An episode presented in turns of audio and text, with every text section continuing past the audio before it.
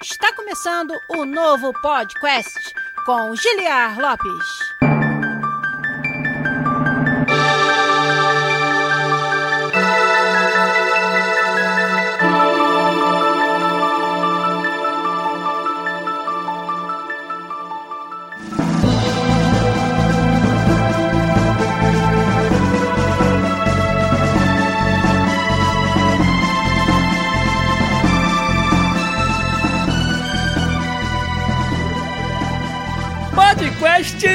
Área, galera. Estamos de volta mais uma vez nesse que é o único podcast onde você conversa em português com profissionais da indústria de games internacional. Eu sou Giliar Lopes, produtor dos games da série FIFA aqui na Electronic Arts em Vancouver, no Canadá, e venho aqui para vocês hoje no domingão fazer mais um episódio do podcast com esse sorrisão aqui, mas para falar de um assunto muito sério, pesado, difícil para articular, mas com certeza é necessário da gente conversar aqui hoje, que é a reação da indústria de games, dos gamers, aos casos de injustiça racial mais recentes que nós vimos acontecer por aí. E deixando bem claro logo de cara antes de falar qualquer coisa que eu não tô aqui para falar sobre injustiça racial do ponto de vista objetivo, porque para isso eu precisaria dar licença para quem entende desse assunto, para quem sente isso na pele, mas não quer dizer que a gente não possa fazer no futuro, mas acho que a gente está cada vez mais entendendo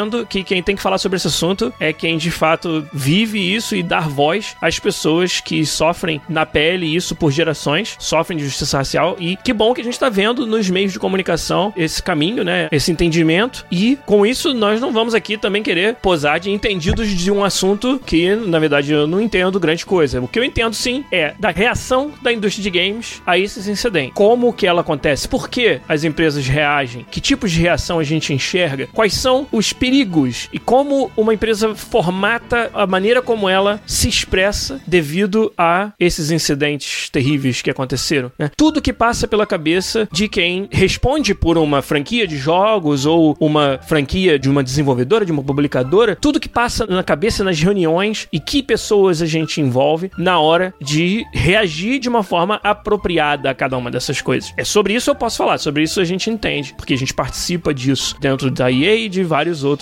avenidas que a gente explora aí. Então, de novo, grande disclaimer para dizer que isso aqui não é um episódio sobre a injustiça racial, porque eu não tô numa posição de falar sobre isso. Queria ter convidados aqui que pudessem falar, quem sabe a gente organiza isso pro futuro, mas a gente vai falar sobre a reação da indústria de games, que eu acho que é importante, vai ser interessante e, e é um, um, conteúdo que você não vai achar em quase outro lugar nenhum e que a gente pode contribuir aqui. Acho que é uma das coisas que eu posso fazer pessoalmente, Giliar, sobre isso é dar esse relato aqui e conversar com vocês sobre a forma como as empresas de jogos reagem a isso. E outras coisas também. Eu vou contar aí de episódios que aconteceram essa semana sobre reação a essa injustiça racial que eu participei, né? Como o Elton Cruz já até mencionou aí, ó. Convida o Ricardo Regis, do Nautilus. Ricardo vai ser personagem dessa nossa conversa hoje aqui, com certeza. Eu não pude convidá-lo, mas teria o maior prazer de poder conversar com ele. Para isso, eu recomendo muito o episódio do Mothership que ele gravou com o pessoal do Overloader. Overloader.com.br chamaram aí no mesmo dia o Ricardo para conversar e é um conteúdo fantástico. Ali sim tinha uma pessoa com conhecimento de causa para falar objetivamente sobre a injustiça racial, né? Que não vai ser o caso hoje aqui. Mas chega de falar sobre o que o episódio não vai ser e vamos falar sobre o que o episódio vai ser, o que, que a gente vai conversar aqui. E esse episódio, como sempre, é feito com a ajuda da galera do chat, que hoje vai ser fundamental para vocês me ajudarem a tocar a conversa, a trazer os pontos de vista de vocês, trazer as lembranças de vocês sobre as coisas que aconteceram, não me deixar vacilar aqui na hora de falar com propriedade sobre esse assunto. Então, quero agradecer a galera que tá com a gente aí, já acompanhando, ó. Vamos ler lá de cima. O seu Cevada já deu o opa dele lá no começo. Aqui o Ramada também tá com a gente. Isso tudo, gente, é live no Twitch, hein? twitch.tv barra podcastbr, é onde você acompanha as nossas lives aqui aos domingos. Ou quase manhã de segunda nesse caso. O Alex Silva, que participou da Guerra dos Patrões semana passada. O Game no Pote. A Lu Cecil, nossa patrona. O Marquiori Matt. O Rafael Santos UDI. O Didi Game Boy tá aí com a gente também. O Raf SB12, que foi o vencedor da Guerra dos Patrões semana passada. O nosso querido Vitor Lopes, moderador lá da nossa comunidade. O Matt Rio 96 95, meu amigo Matheus. O Berg Boss voltou pra participar de novo com a gente. O Infertum tá lá também. O Elton Cruz, o Lucas Stern, a Nami Kiki, o Vice Escurto, o Vice Kurt lá também, né? Figurinha fácil das nossas lives. O Doms e o Mil Jonathan também, que tá com a gente aí. E mais uma galera, com certeza. Então, como eu falei, twitch.tv barra podcastbr, onde você acompanha nossas lives. Nosso conteúdo sai também no nosso YouTube, youtube.com barra podcastbr. E claro, o feed do podcast, que é como a imensa maioria de vocês ouve, editadinho, bonitinho, sem as respiradas no momento errado, sem as gaguejadas aqui do seu host, que tudo isso aí é o trabalho fantástico que nosso editor, Zabuzeta, faz e lança bonitinho para vocês toda terça-feira de manhã no feed do podcast. Forma mais fácil de você achar o feed é procurando podcast no seu agregador de podcast, no seu iTunes, no seu Google Play, no seu Spotify ou lá no nosso site podcast.com.br. No canto direito ali você tem a URL do nosso feed também para você não perder mais nenhum episódio do nosso programa. Mas quem gosta de acompanhar a versão nua e crua do programa, vem aqui no Twitch para acompanhar a live todo domingo com a gente ou segunda de madrugada, como pode já ser o caso aí. Agora são 7h31 aqui em Vancouver, 8, 9, 10, 11 e meia no Brasil. Então daqui a pouco entrando já pela segunda-feira dentro aí a nossa live de hoje. Live, como eu falei, tô com esse sorrisão na cara aqui, mas é um assunto sério, um assunto pesado. E de novo, vou precisar da ajuda de vocês para conseguir tocar o episódio aqui. Vamos começar então deixando uma pergunta pro chat, para vocês responderem aí. Queria que vocês deixassem os seus destaques bons e não tão bons da reação que vocês viram a partir da indústria de games aos incidentes de injustiça racial. Que vocês me lembrassem qual mensagem ou qual ação que vocês acharam que foi mais interessante ou que vocês não curtiram na reação ao assassinato de George Floyd nos Estados Unidos, todos os protestos que se seguiram e vários outros incidentes que foram também relatados e chamaram a atenção essa semana. Então, deixa aí no chat para mim quais foram os momentos em que vocês se sentiram suportados, né, apoiados pelas empresas da indústria de games, quais ações chamaram a sua atenção positiva ou até negativamente desse assunto. A gente faz alguns avisos aqui e na volta eu leio as respostas do chat para minha pergunta.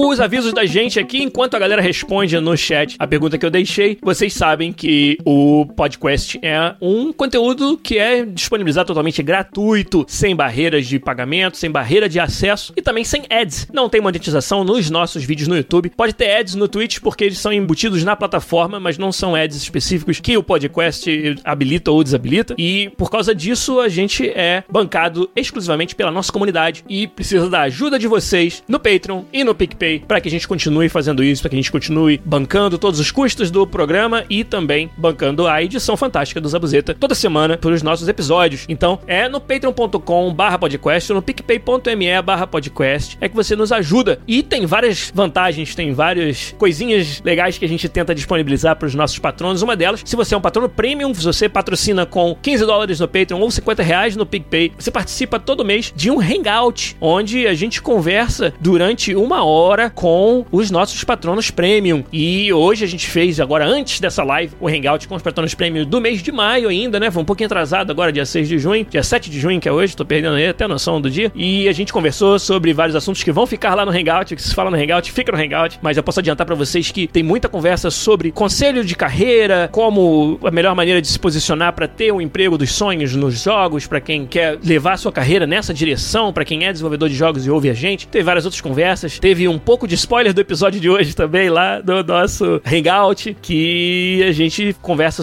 tudo isso com os nossos patronos premium, 15 dólares no Patreon ou 50 reais lá no PicPay. Muito obrigado ao apoio de todos vocês, todos os nossos patronos, não só os patronos premium, que permitem que a gente possa estar toda semana aqui trazendo conteúdo inovador para vocês, um conteúdo diferente que você encontra em qualquer outra plataforma aí de entretenimento, plataforma de podcast ou de outro tipo, sobre desenvolvimento de games, com profissionais, como eu falo sempre no começo, profissionais brasileiros trabalhando na indústria internacional de videogames. Outro aviso muito legal, que é outra vantagem de ser um patrono, é que você pode participar da Guerra dos Patronos. Semana passada a gente teve o primeiro episódio da Guerra dos Patronos, onde o Alex Silva e o Rafael Bertolini tiveram um embate sobre RPGs ocidentais e orientais. Foi um quiz com várias fases, cada uma valendo mais pontos, cada uma de formatos diferentes, com participação da galera no chat no Twitch. Foi muito divertido fazer, fiquei muito feliz com o resultado, agradeço mais uma vez a vocês que participaram, que ajudaram, e é claro, principalmente ao ao Alex Silva, ao Rafa Bertolini, que foi o grande campeão. O Rafael ganhou no jogo, a escolha dele ganhou uma cópia do Sekiro pra jogar aí. Já, já fez até uma live semana passada no Twitch mostrando a primeira hora do jogo do Sekiro dele que ele ganhou no nosso episódio da Guerra dos Patronos, que foi muito gostoso de fazer. Também contei com a ajuda do Sr. Cevada, que tá aí no nosso chat, ele que participa junto do Garu do nosso canal de pautas, me ajuda sempre com as pautas de cada episódio. E foi muito legal fazer a Guerra dos Patronos. Não foi a última vez que a gente fez, pelo contrário, foi só a primeira. Então, quem quer participar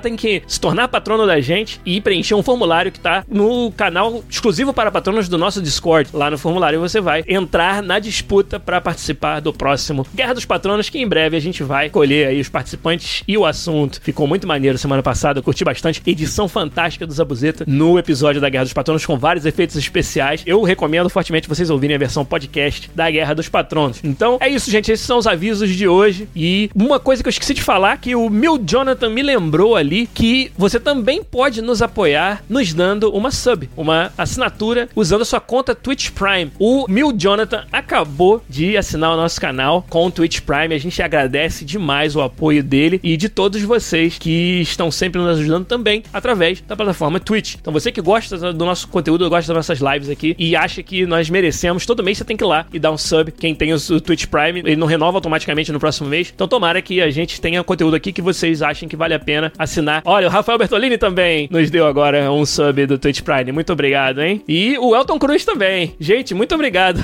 Deu até o aviso ali pra mim. Hype Train, tá chegando o Hype Train. muito obrigado, gente, pelo apoio de vocês. E vamos lá, vamos pra parte principal do nosso episódio, depois do, dos avisos dados aqui no podcast. Vamos lá.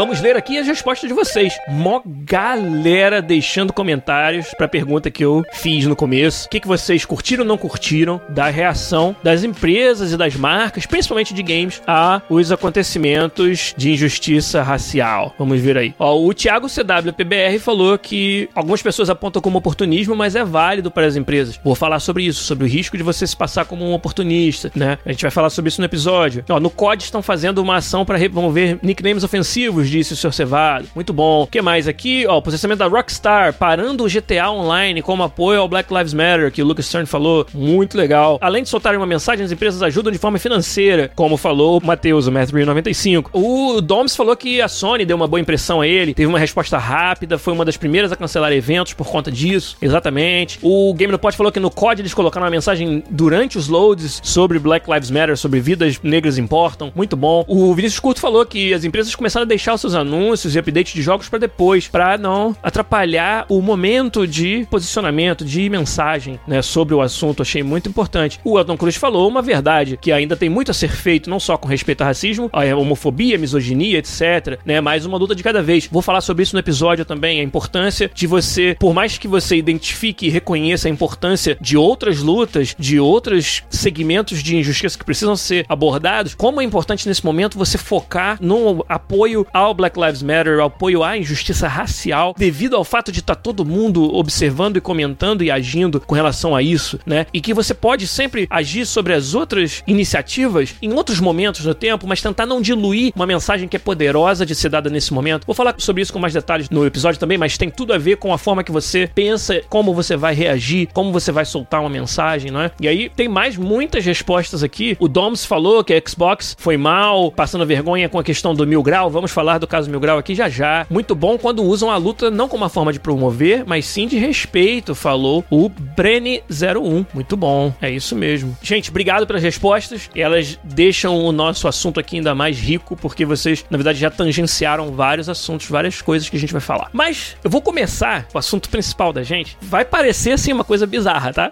a gente às vezes tem uma sessão aqui de o que estamos jogando, lendo, assistindo, né? E eu vou fazer uma dessas, só que totalmente assim de uma direção que vocês não estavam esperando. Mas no final ela se encaixa com o assunto do episódio de hoje. Então, aguenta firme aí um pouquinho. Mas eu vou falar de algo que eu tô assistindo junto com a minha esposa, que como eu falei, totalmente aleatório para vocês, bizarro, mas ela me convenceu a gente a rever uma novela da Globo antiga de muito sucesso chamada O Clone. Pois é, vocês devem estar tão surpresos quanto eu quando resolvi entrar dessa. Mas a minha esposa Cintia, ela é apaixonada por essa novela e ela conseguiu me convencer a gente fazer isso, ir lá para trás e ver O Clone, né? O seu Semana tá até agora querendo saber saber por quê. Vou chegar lá. Eu achei que tinha um valor legal ver dramaturgia de 20 anos atrás. Como que se, se sustenta ou não se sustenta nos dias de hoje. Eu não sou fã de novela, não assisto. Minha esposa assiste bastante, comenta comigo sobre questões que estão sendo discutidas na novela. Eu sempre tive uma certa curiosidade. E aí a gente foi ver então o Clone. Estamos vendo aí vários capítulos, né? E uma coisa que me chamou a atenção, em muitos aspectos, tudo mudou de 20 anos pra cá. E assistir o Clone me mostra isso como, primeiro, parte técnica e absurdo, assim. A linguagem cinematográfica é totalmente outra. Nossa, o ritmo da novela, sabe? A forma como você até faz uma cena de alguém falando no telefone, sendo que do outro lado você não tá ouvindo o que a outra pessoa tá falando. Então, naquela época, era meio estranho você fazer uma conversa no telefone. Hoje em dia, cara, comunicações estão tão mais, assim, difundidas e até com outros formatos muito mais práticos. Você não tem mais problema de fazer uma cena em que a pessoa tá falando com a outra do outro lado, mas sendo que o outro lado não tá sendo mostrado. Tipo assim, se eu vou atender o telefone na novela, né? E aí eu vou repetir tudo que a outra pessoa tá falando. Porque eu, eu quero que o meu telespectador entenda exatamente a conversa, sabe? Tipo, né? Alô?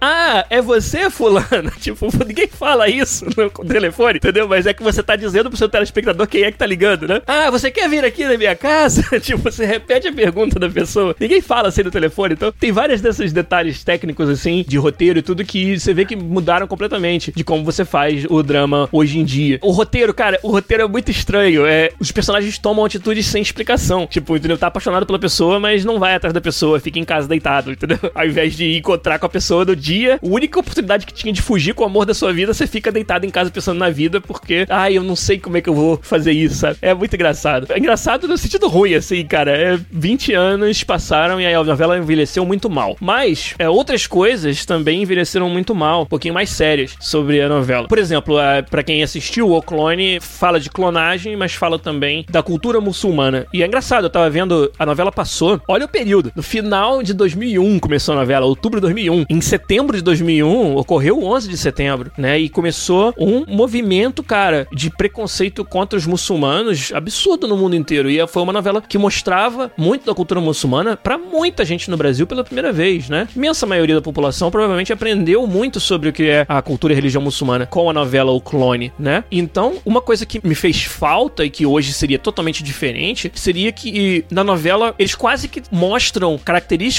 não só da religião, mas do estilo de vida dos muçulmanos que hoje você não aceita, pelo menos não sem um, um debate, que é direitos humanos, direitos da mulher, a forma que a mulher é tratada como uma cidadão de segunda classe nas civilizações de predominância dessa religião. E a novela, tipo, não só passa batido por isso, como tenta às vezes dizer que não é tão ruim assim, justificar certas coisas que os personagens, principalmente as mulheres, têm que passar, que hoje, cara, você não aceita isso sem uma discussão, sabe? Sem você ver uma ação, né? Quanto a isso. Eu fico imaginando assim, tipo, se passasse na TV hoje em dia, ia causar uma estranheza muito grande. E vou dar um exemplo mais específico ainda de como a forma de você abordar problemas e questões polêmicas envelheceu mal, né? Tem um, pedaço da história no começo em que o pai dos gêmeos, né? Tem dois personagens que são gêmeos vividos pelo Murilo Benício, né? O Lucas e o Diogo. O pai deles, que é o Reginaldo Faria, que faz o papel, ele tem uma namorada mais velha, né? Os meninos não conhecem a namorada do pai ainda. Eles fazem uma viagem para Marrocos e a namorada do pai chega antes. E eles vieram em voos separados. Então o pai não chegou ainda. Ela chega e os irmãos, os gêmeos, já estão lá também. Então eles acabam se encontrando sem querer numa festa. Os dois gêmeos, filhos do cara, e a namorada do pai deles. E ela, naquela festa, que ela chegou antes do namorado e ela não conhece esses dois gêmeos, ela se envolve com um deles. Eles transam num canto lá na festa. Meio que sem falar uma palavra, sem se apresentarem. Ou seja, o filho do namorado dela transou com ela, né? Enquanto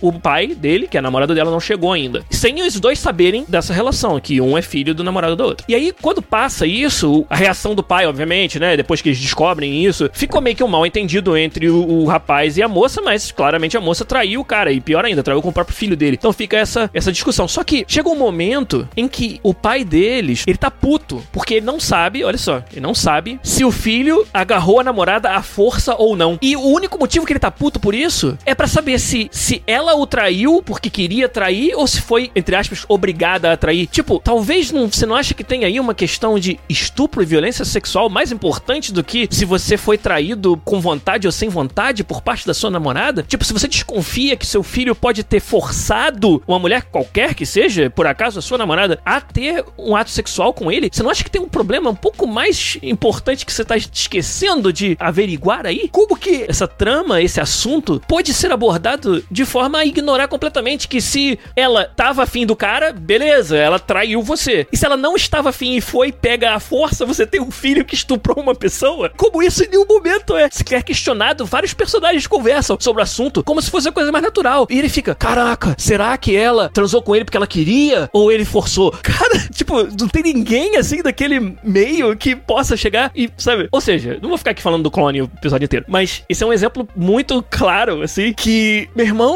isso hoje não teria como você vender esse roteiro, cara, sabe? E não falar disso, assim, cara, a experiência de ter assistido a novela de 20 anos atrás, estamos assistindo ainda, não, não desistimos ainda, tá sendo muito boa pra gente ver como a gente evoluiu, cara. E muitas pessoas pensam assim, cara, ah, temos que execrar essa novela por causa daquela época, que, óbvio, as peças de entretenimento, elas são só um reflexo da cultura. Ninguém está dizendo que aquela cultura estava correta, né? E que ninguém está justificando que aquela cultura fosse daquela maneira. Mas a obra de entretenimento, ela tá refletindo o que era a cultura daquela época, daquela região, daquele país, né? Tem um contexto todo enorme aí que faz com que uma novela de 2001 seja desse jeito e a novela de 2020 seja diferente, né? Não tô nem passando panos quentes nisso, pelo contrário, me horroriza. Mas eu acho que a gente tem que enxergar isso de uma seguinte outra maneira. Que bom que hoje não é ok algo que era ok 20 anos atrás. Significa que evoluímos. Evoluímos na forma que a gente identifica e reage e comenta sobre coisas que acontecem na sociedade que não podem ser aceitas. Então, mesma forma que a gente tem que se sentir mal, assim, tipo, envergonhado, desconfortável, que houve um momento na história onde as coisas eram assim, que bom que não são mais. E que bom que a gente hoje pode olhar para a novela de 20 anos atrás e identificar, perceber isso. Que isso vai nos ajudar a não deixar acontecer de novo. Então, isso foi algo que eu não esperava ter nessa experiência bizarra de assistir uma novela de 20 anos atrás e que, cara, foi valioso para chegar a essas conclusões que a gente tá falando agora. Por isso que a gente tá, eu falei que uma hora a gente ia chegar no assunto de hoje, né? Porque, como eu falei, parece que novela de 20 anos atrás para hoje tudo mudou, entre aspas, né? Mudou a técnica, mudou o roteiro, mudou as questões e a forma como você pode abordar as questões, né? Agora, também chamou atenção uma outra passagem do clone em que nada mudou, que é um pouquinho mais para frente na novela, o cientista clona um ser humano e aí esse clone, ele é colocado na barriga de uma mulher que tava na clínica para fazer uma inseminação artificial. Ela não sabe que ela tá carregando na barriga um clone. E quando o neném nasce, ela é uma mulher negra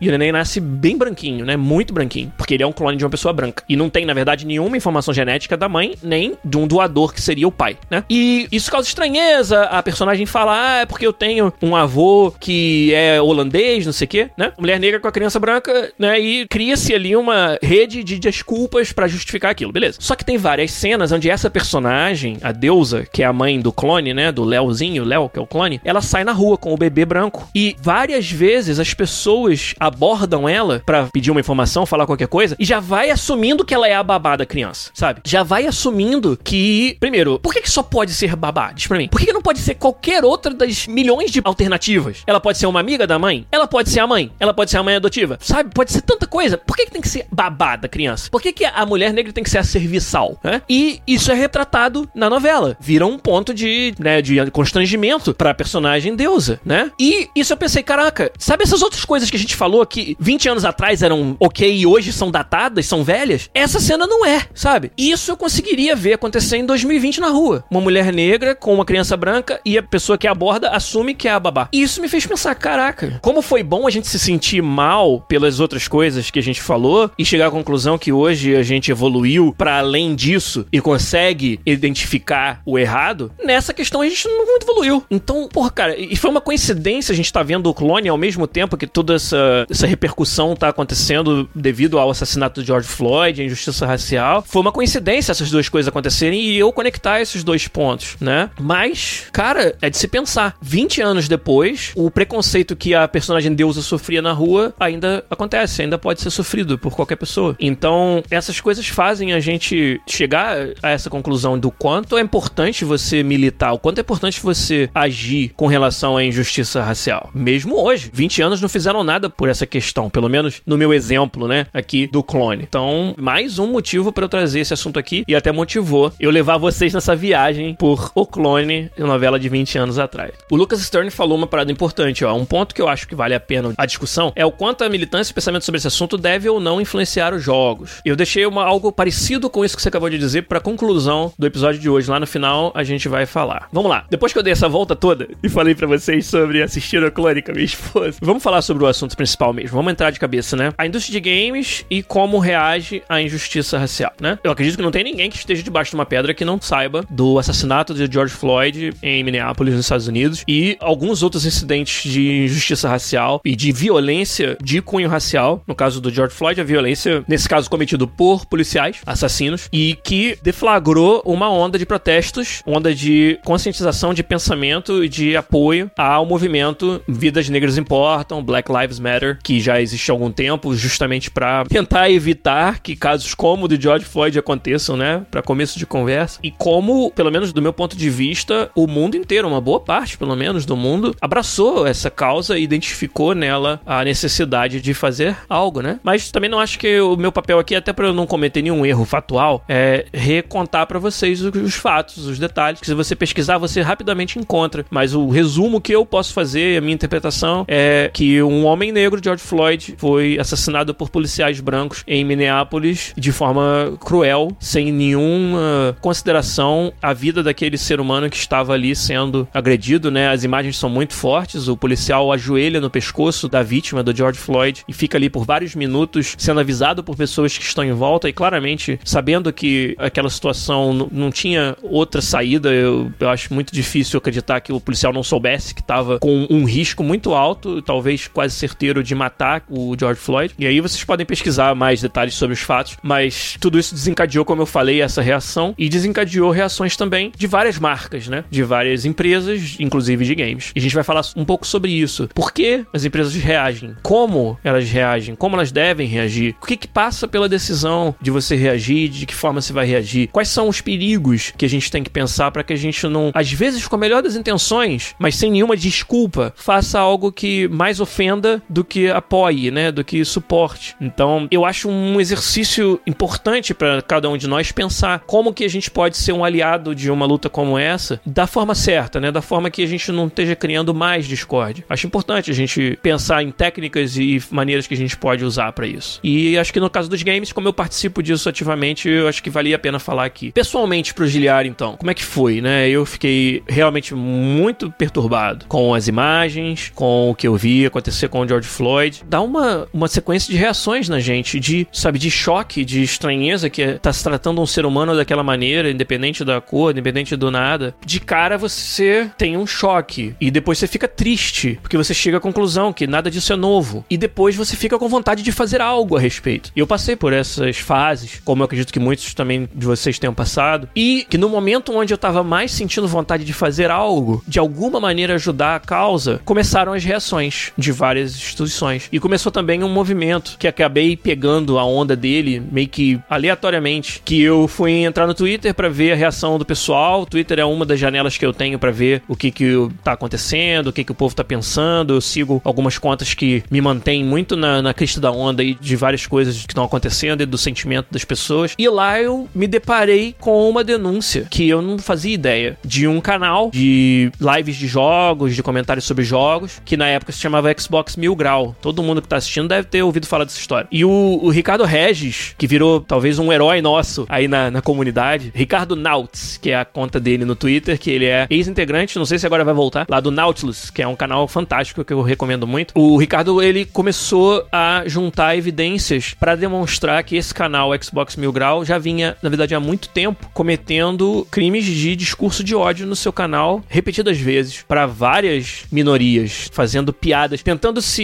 esconder atrás da desculpa do humor negro para espalhar discurso de ódio. E, de novo, eu nem tenho todos os fatos, eu nem poderia recitar para vocês aí os casos em que isso aconteceu, mas eu retuitei, muita gente retuitou. O Ricardo conseguiu fazer uma campanha para tirar o Xbox Mil Grau do seu direito de continuar espalhando discurso de ódio. A Xbox foi a primeira que falou que não tinha relação com eles, mas fez isso depois de muita pressão. A campanha do Ricardo, ela chegou a uma monta tão grande que ele foi retuitado pelo Matt Mark Hamill, o Luke Skywalker, o ator, retuitou o Ricardo. O Jason Schreier, que é um escritor, um, um jornalista muito ativo e que reporta muitos problemas dentro da indústria de games, ele tomou conhecimento e começou a chamar atenção fora do Brasil para questão do racismo direto no discurso do Xbox Mil Grau. E teve um outro jornalista, esqueci o nome dele agora aí também, que estava acompanhando e ajudando ajudando o Ricardo, que mandou um e-mail para o Phil Spencer do Xbox e falou: Olha, a sua marca está sendo usada por um canal racista, cara. E esse acho que foi o estopim pra Xbox fazer algo a respeito. Tipo, uma hora ou um pouco mais disso,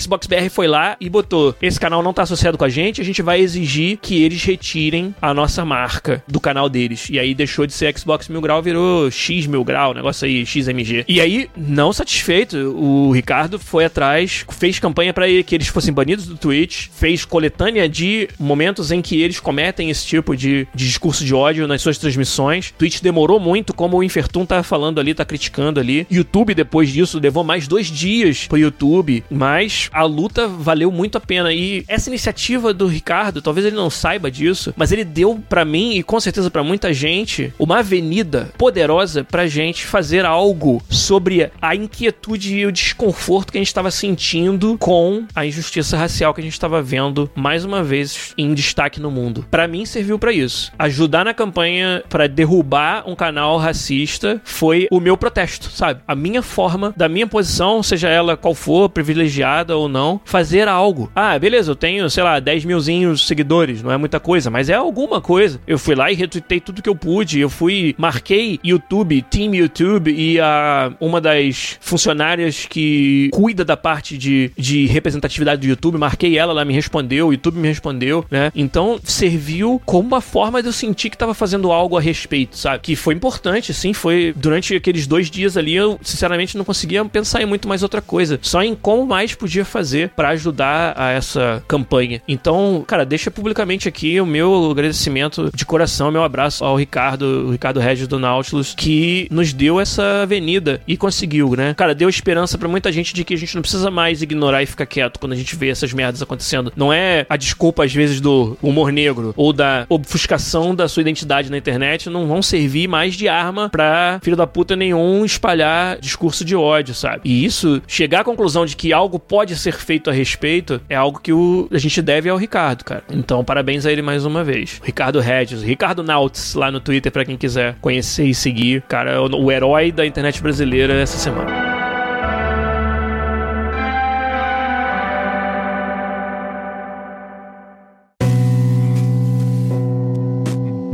Tá, mas isso aí é pessoal do Giliar. E as empresas? E as marcas? Reagem? Não reagem? Por quê? Como? Vamos falar sobre isso. Primeiro, por quê? Por que reagir? Por que, que uma empresa, vamos dizer, de games aí, uma publisher, uma desenvolvedora, por que reagir? Porque é muito fácil você meio que, não é um problema dos games, ou pode ser, mas vamos chegar lá. É muito confortável para uma publisher, para uma empresa, meio que lavar suas mãos e, sabe, a gente faz joguinho, entendeu? Não se envolve. Isso aí é uma posição que durante muito tempo muitas empresas tomaram. Por que que isso não é mais aceito? Tem alguns motivos. Um deles que eu acho que é fundamental é os consumidores não aceitam mais. Os consumidores, os jogadores, as pessoas de bem, elas querem apoiar marcas que tenham valor, que tenham valores, melhor dizendo, valores que se alinham com os delas. Então, as pessoas que consomem a sua marca, elas querem dar o seu dinheiro, dar o seu respaldo na forma de consumirem para marcas que representam valores que elas acreditam. Então, a identidade social, a, os valores mesmo, a visão que a empresa tem do mundo e do que é correto e justo no mundo passou a estar tá entrelaçado com a forma que os consumidores consomem. Isso é algo que pode passar desapercebido se você não estiver prestando atenção, mas que hoje, no marketing principalmente, é muito estudado. É o assunto de qualquer seminário de marketing que você for. É como é importante importante que a imagem da sua empresa, da sua marca, esteja alinhada com o valor do seu consumidor. Isso é muito positivo. Isso é uma mudança nos padrões de consumo que a gente observa recentemente, que é importante demais para que a gente chegue um dia num mundo onde corporações não precisem mais ser impérios do mal, onde o capitalismo e a prioridade das empresas seja apenas o seu resultado, apenas o quanto vendeu ou deixou de vender Se a gente quer chegar num mundo onde empresas produzem produtos e serviços que agregam valor e não precisam vender sua alma no processo, é assim que a gente vai chegar lá. Então, eu acho fantástico que hoje você tenha cada vez mais gente preocupada com isso. Ela não tem nada de ruim nisso, só tem coisa boa. E para nós que estamos do lado da produção, é uma chamada para que a gente esteja sempre vigilante sobre os nossos valores, né? Como o Thiago CWBPR botou muito precisamente, muito bem aí. A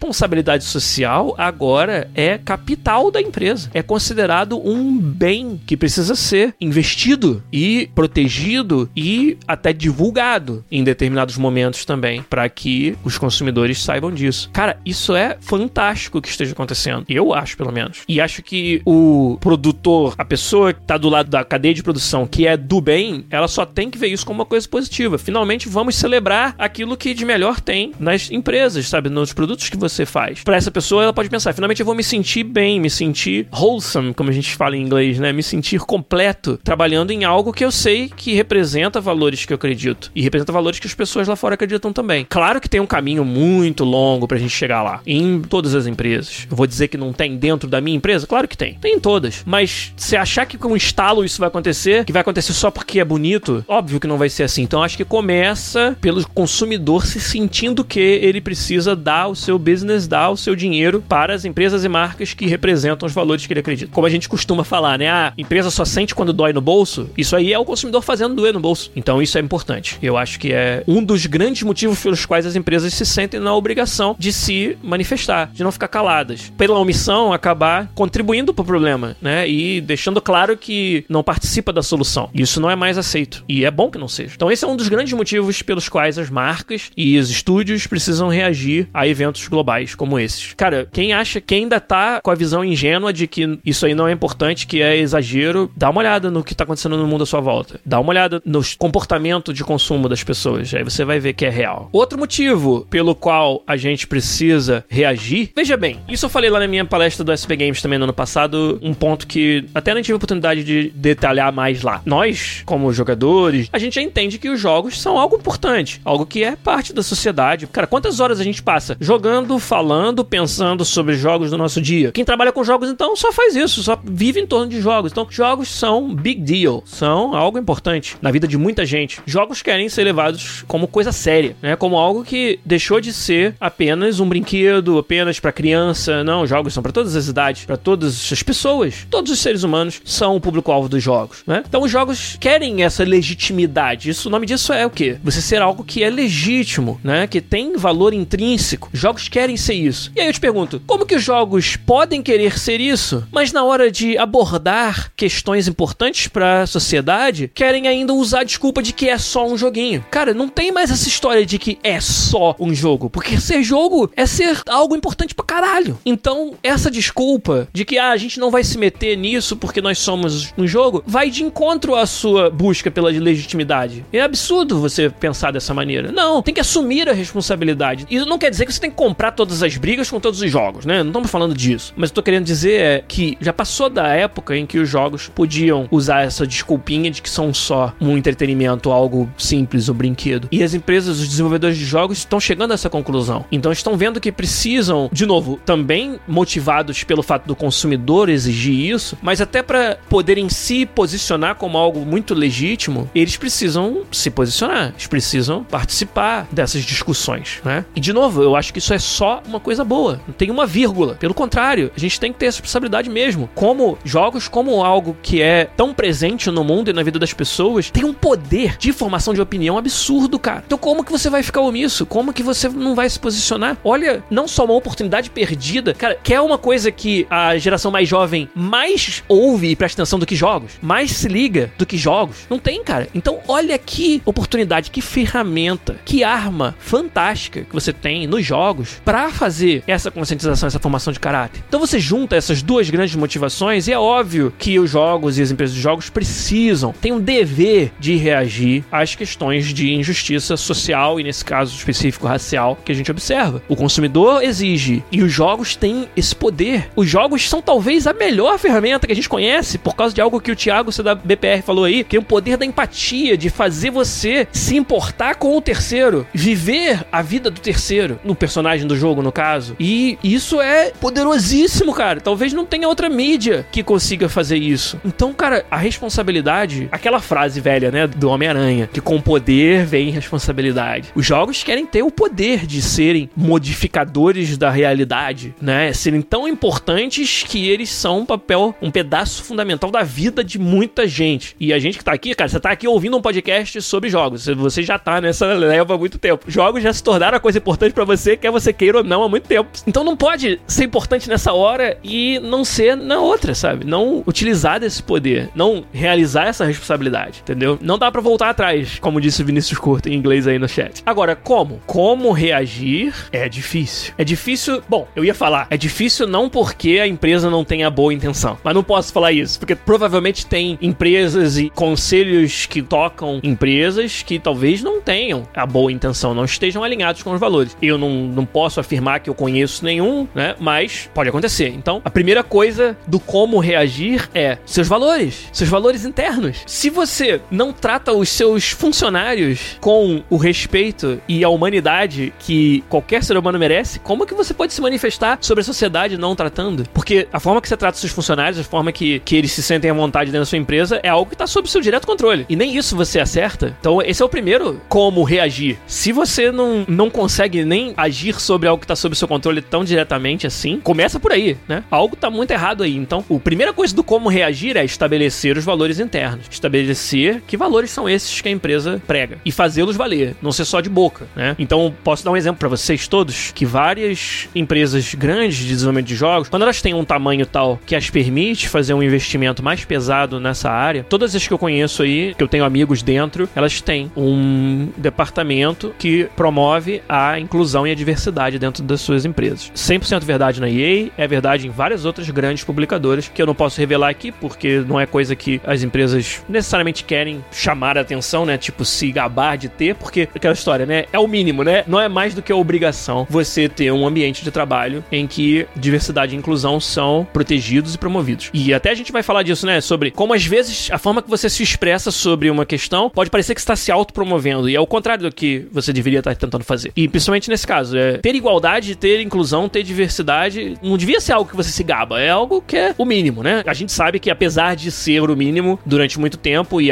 ainda até hoje em alguns casos, não é feito. Mas na indústria de jogos, os exemplos que eu conheço das pessoas com quem eu converso são todos assim positivos de que as empresas se preocupam e botam recursos nisso, às vezes pesados, né? E isso a gente pode afirmar. Questão dos valores é parte do que acontece no dia a dia. Eu revelei algo no Hangout hoje, eu acho que não, não faz mal falar para vocês também. Que, de novo, porque a gente não quer que isso seja algo que a gente precise se gabar, né? Dentro daí a gente tem um conselho para diversidade e inclusão e tem o que a gente chama de grupos de apoio aos funcionários. E nesses grupos de apoio eles têm várias vertentes, né? Tem o grupo de apoio aos funcionários LGBTQ, grupo de apoio aos funcionários negros, grupo de apoio aos funcionários latinos e hispânicos, tem um também. Grupo de apoio aos funcionários com deficiência. Vários outros aí, vou esquecer. Não vou listar todos aqui porque eu vou esquecer vários. E os membros desses grupos de apoio são um trabalho voluntário que os funcionários fazem fora do seu horário de trabalho, cujo objetivo é ajudar ao RH recrutar e manter pessoas dessas minorias dentro da empresa, aumentar a diversidade dos funcionários, aumentar a diversidade dos jogos, como representar os valores e as características de cada um desses grupos nos seus jogos, de forma orgânica, natural, de uma forma que faça sentido pro jogo, não querer mudar o design do jogo completamente, mas não, se, se for preciso mudar o design, beleza. Se é algo que é tão inerente, claro que nós vamos fazer, mas muitas vezes ações de inclusão mesmo, né? Aumentar a diversidade. E eu recentemente fui convidado para fazer parte do conselho de inclusão e diversidade da EA com relação aos latinos e hispânicos. E fiquei muito feliz porque é algo que eu me importo muito. Cara, cheguei na fase onde faço trabalho do FIFA já há muito tempo e quero poder fazer mais, né? Então foi muito legal isso aí ter acontecido. E acabei, por causa disso, participando da reação que a EA montou sobre a injustiça racial que a gente está enxergando, né? O Raid BR perguntou que FIFA, todos os FIFA,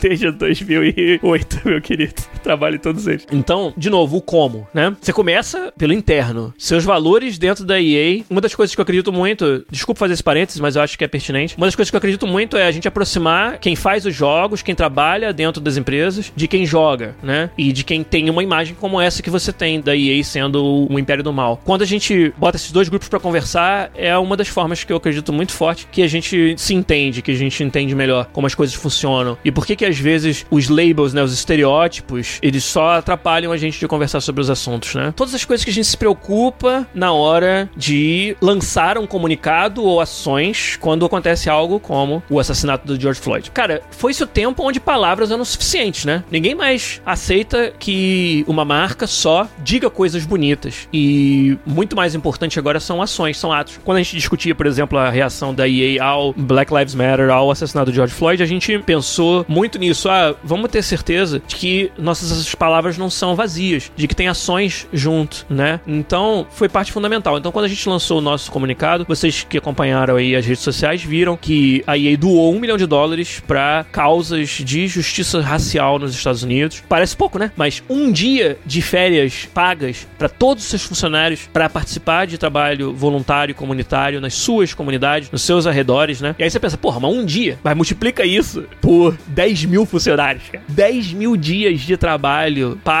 doado para você, ao invés de trabalhar naquele dia e fazer o trabalho voluntário comunitário que você quiser, pra causa que é importante para você, na sua comunidade, sabe? É muito. Um milhão de dólares doado, né? Que o Alto Cruz falou que tá valendo os 456 milhões de reais. Era importante que a gente não demonstrasse só palavras, mas também ações. Acho que isso foi um, um foco dessa discussão toda, não só da EA, né? Com certeza de várias outras. É, vi várias empresas, Square, Bethesda, várias delas fazendo doações e se comprometendo de longo prazo em contribuir para essa causa. Então isso é importante. Muitas mensagens dentro dos jogos, achei fantástico. Para não deixar dúvida qual é o posicionamento daquela marca. Acho que vocês comentaram aí em cima, né? O Call of Duty foi um que botou uma mensagem na tela de loading sobre vidas negras importam, deixando bem claro o posicionamento do time do jogo e da empresa. E esse tipo de coisa é poderoso pra cacete. Me faz lembrar de outras ações que a gente teve com o FIFA que passam desapercebidas justamente porque um dos perigos é você parecer que tá se autopromovendo, né? Mas teve ações do Diga Não ao Racismo, que é uma ONG da Inglaterra sobre racismo no futebol, que a EA apoiou e o FIFA lançou vários assets que você podia botar no seu time, né? Podia decorar o seu estádio com bandeiras e tifos do Diga Não ao Racismo, podia usar o uniforme Diga Não ao Racismo para jogar as partidas offline e online. Até lembrei de um outro que a gente tava falando de inclusão e tal. Esse ano teve a campanha dos 50 anos do Chapolin Colorado no FIFA, que foi muito legal. Que pra comunidade latina, brasileira, cara, que foda você ter conteúdo do Chaves, não, não do Chaves, mas do Chapolin, que fez a cabeça de mó galera aí que foi criança nos anos 80 e 90. E como latino, como você se sente representado, que é algo que é tão forte na sua cultura, mas que não necessariamente o norte-americano ou o europeu conhece, tá representado no jogo que você ama. Isso é muito poderoso, cara. E essas são as pequenas coisas, assim, elas não resolvem problemas do mundo, mas elas te fazem sentir que você pertence a algo, né? A minha cultura, ela pertence ao FIFA porque ela tá sendo representada e celebrada ali naquele jogo. Isso faz a gente sentir bem, né? Então os jogos estão entendendo isso. Mas esses são os assuntos que a gente discute, as coisas que a gente tenta promover. É uma campanha como a do Chapolin Colorado, para os latinos se sentirem representados no FIFA. É uma campanha do Diga Não Racismo. É ajudar a formatar uma mensagem que a EA vai soltar como reação à injustiça racial. É importante que você tenha esses grupos e que você tenha dentro deles representação de pessoas que passam por isso na pele, né? Então, você vai ter um grupo que representa funcionários LGBTQ, você tem que ter pessoas que se identificam dessa maneira e tem que ter muitos aliados também, que não necessariamente se identificam, mas são aliados da causa, né? E isso é muito importante também. Saber como ser um aliado é importante, né? E então tudo isso aí informa como as empresas reagem. Alguns perigos da forma que você reage. Primeiro, medo de alienar consumidores e parceiros. Não pode ter isso. A empresa tem que se dar conta do seguinte: ah, pô, eu vou botar uma mensagem sobre vidas negras importam e eu sei que parte do meu público-alvo, culturalmente falando ou ideologicamente falando, se opõe a isso. Essa é a hora de você falar: foda-se, esses são os meus valores como empresa e como marca. E se parte do meu público-alvo tem valores diferentes e eu corro o risco de perder os negócios deles, foda-se. Esses são os meus valores, valores da minha empresa, da minha marca, né? E talvez seja o maior statement, maior coisa que a empresa e a marca podem falar é: eu acredito nos meus valores tanto que eu estou disposto a enfrentar o meu público para isso. Isso é que faz ser tão importante, tão poderoso você ter uma mensagem clara e ter uma mensagem contundente. Se alguém tinha dúvida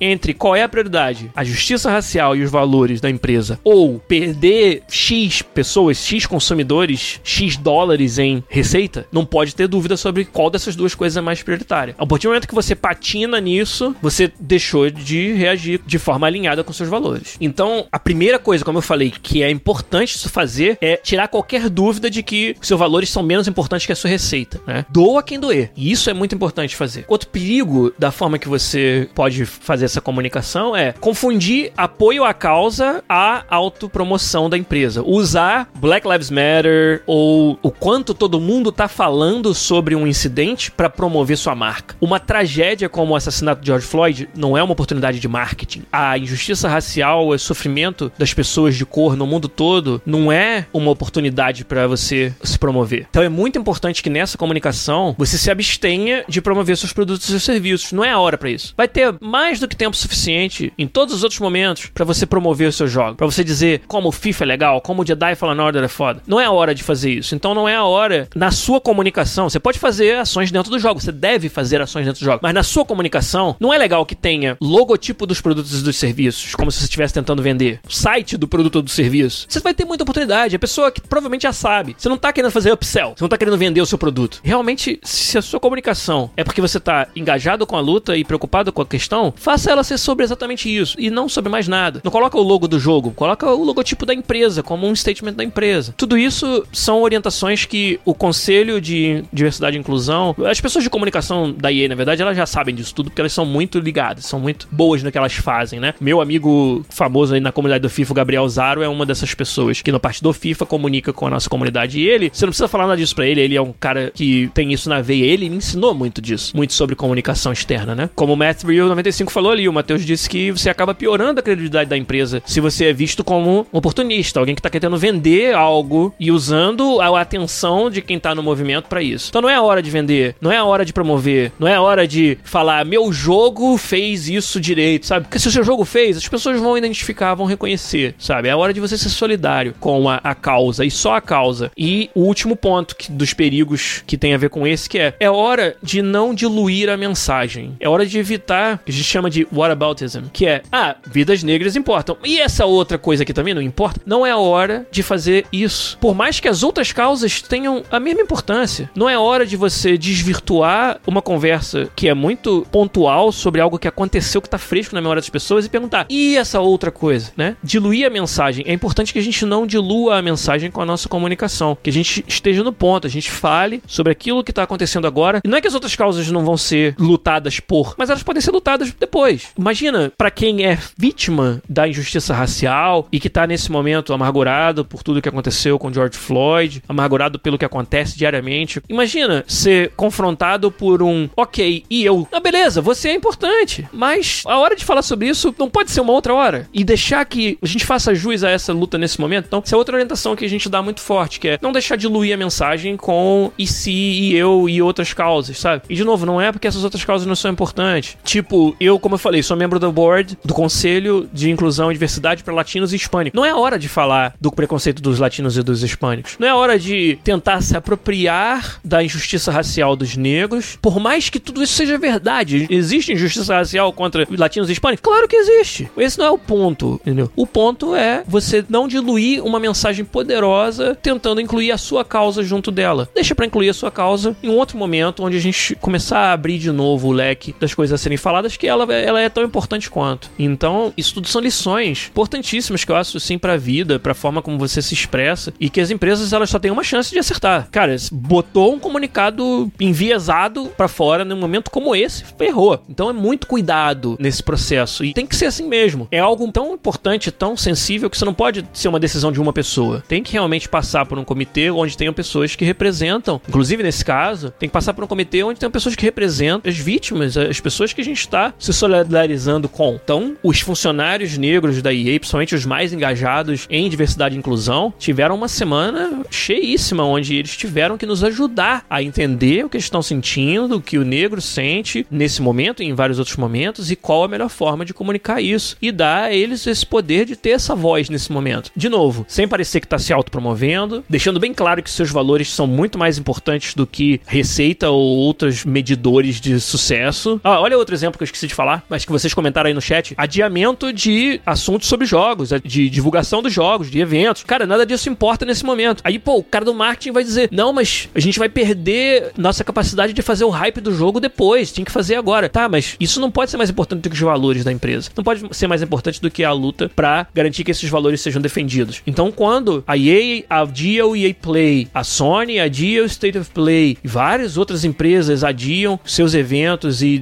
reconhecem que não é é a hora de falar dos seus jogos, isso dá uma mensagem poderosa, dá essa mensagem de que os seus valores são mais importantes do que qualquer outra medição aí, qualquer outro desempenho, né? E isso é muito importante. É muito importante não parecer que está se autopromovendo. É muito importante que a gente não dilua a mensagem com o e eu também, né? E isso tudo é parte fundamental da forma como a gente reage a um evento como esse. Tomara que tenha esclarecido coisas que talvez não seja a primeira coisa que você pensa, mas que quando você vê esses comunicados, essas reações das empresas de games e de outras marcas nas redes, muito trabalho foi feito atrás disso e é algo muito delicado, algo que é importante para muita gente. É import... E para as empresas está cada vez mais importante também. Então, eu acho legal a gente falar sobre isso, a gente ver como se passa o processo de tomada de decisão dentro de uma empresa, principalmente uma empresa grande como a EA, uma empresa com tanto a perder, né? A EA é um exemplo de várias outras empresas grandes que tem muito a perder fazendo algo errado no momento desse, né? Mas reconhece a responsabilidade de fazer algo certo, mesmo correndo esse risco. E para você consiga fazer o algo certo, você precisa de um método, de um apoio de pessoas que se importam com a diversidade, inclusão e os valores da empresa. E eu fico muito feliz de fazer parte desse grupo que consegue fazer isso na EA e, quem sabe, aí dar a nossa contribuiçãozinha para pelo menos conscientizar a galera num momento como esse.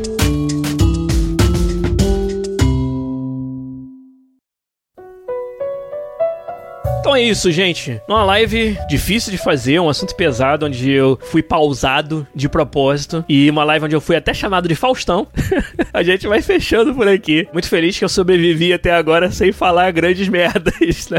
No episódio. Eu pelo menos acho que não. Falei, mas tudo bem. Conclusão que eu queria deixar para vocês. Vamos pensar num negócio legal? Cada um pode pensar sobre isso do seu jeito, porque eu não acho que tem uma resposta certa. Eu mencionei isso lá no começo que ia ser a conclusão do assunto. O que são os games para você? Para você, Mil Jonathan, para você, Matheus, Matheus, para você, Rafael Santos, para você, Thiago, BPR. O que, que são os games para você? Você gostaria que eles fossem um espelho da realidade e que dentro do game você questionasse a todo momento as questões da vida real? É esse tipo de game que você curte? Então, beleza, injustiça racial é importante falar sobre ela. Eu quero que o meu game aborde justiça racial de cabeça. A gente falou hoje sobre como as marcas abordam, mas agora tô falando do conteúdo do game. Eu quero que o meu game seja isso, ou eu prefiro que o meu game seja um escape do mundo real. Quando entro no meu game é justamente para não pensar na injustiça racial, que já penso o dia inteiro, que já me assola. Coronavírus é outro assunto que está bombardeado desse assunto há meses. O game é um lugar onde eu quero que o game demonstre que está atento à crise da pandemia e ajude a conscientizar pessoas do isolamento social ser uma coisa necessária, ou eu quero quando entrar no meu game esquecer do coronavírus e que ele seja o meu escape. Como eu falei, eu não acho que tem a resposta certa. Não é sobre qual é a resposta certa para essas duas coisas, sabe? Sabe? Eu acho que uma combinação dos dois é provavelmente a resposta que vai ser certa para cada caso, né? Igual o Elton Cruz falou, para ele há um momento para cada um. Vamos pensar nisso, vamos pensar o que é importante para nós nos jogos, né? E eu acho que hoje a gente falou sobre como as empresas, as marcas, as desenvolvedoras e tudo, como empresa, como marca, elas se sentem na obrigação de estar ligadas no mundo real e representando seus valores através da sua seu alcance, da sua responsabilidade de como formadores de opinião. Mas e o jogo, o conteúdo do jogo, dentro do jogo? Quer ver? Vou dar um exemplo muito prático para quem joga o FIFA. Você gostaria que no FIFA os jogadores se comportassem como o isolamento social? Você gostaria que no jogo FIFA você fosse lembrado que tem uma pandemia no mundo e que talvez servisse para conscientizar as pessoas de ficarem isoladas? Ou você gostaria que o FIFA fosse o único lugar que sobrou onde você pode interagir com as pessoas, abraçar e beijar e comemorar um gol no colo do outro? Sabe? Qual desses dois FIFA é o FIFA que você gostaria? Entendeu? Você quer que seja sem torcida ou que seja o único lugar que sobrou onde pode ter torcida? Sabe? Onde pode você escapar do isolamento social e, e interagir, sabe? De novo, não tem resposta certa e não é para ter mesmo, porque eu acho que os jogos eles podem ser tudo isso aí. E a cada momento e a cada designer, cada produtor de jogo tem que ter o poder de decidir pro jogo dele, no momento dele, o que, que ele quer que seja, né? E ainda bem que tem essa variedade de abordagens. Mas eu acho interessante, é um exercício que eu faço para mim. Eu tava me perguntando outro dia, pô, eu quero que tenha coronavírus no FIFA ou não? Eu quero que tenha isolamento social no FIFA ou não? Sabe? Eu quero que o FIFA seja o lugar que eu vou onde não tem isolamento social e eu possa fazer as, todas as coisas que eu não tô podendo fazer no mundo real, sabe? E comemorar um gol com meus companheiros companheiros. Então é interessante, acho que fica aí como reflexão para vocês, uma coisa para vocês pensarem. Obrigado a todo mundo que participou, tá? Valeu mesmo mais uma vez o apoio que vocês dão, valeu os patronos. Espero que eu não tenha falado muita merda aqui, que tenha sido, tenha sido legal, mas obrigado mais uma vez, boa semana para todos e semana que vem a gente volta com mais um podcast. Valeu, gente, um abraço e tchau.